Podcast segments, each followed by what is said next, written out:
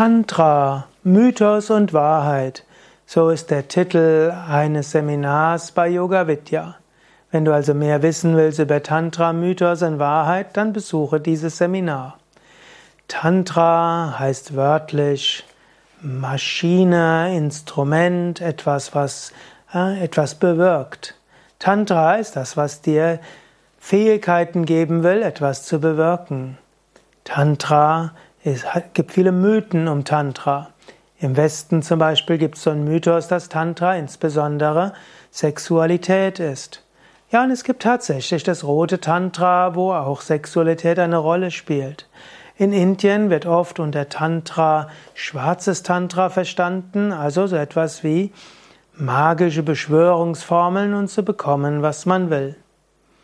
Tantra ist aber zunächst einmal ein religionsübergreifendes spirituelles System, in dem die Verehrung der Göttin eine zentrale Rolle einnimmt.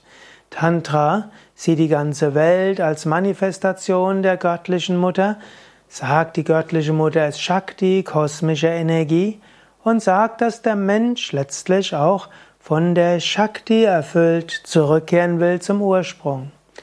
Im Tantrismus, im Tantra wird dann auch gesagt, dass es viele Techniken gibt, mit denen der Mensch Kontakt aufnehmen kann zur göttlichen Mutter. Sei es im Inneren durch die Aktivierung des Pranas, der Kundalini, der inneren Shakti, sei es im Äußeren, indem er die Shakti, die göttliche Mutter, verehrt.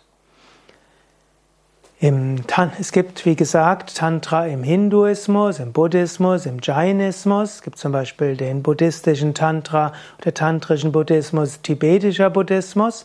Es gibt aber auch tantrischen Sikhismus, was zum Beispiel Kundalini-Yoga nach 3HO ist. Und so gibt es verschiedene Strömungen im Tantra.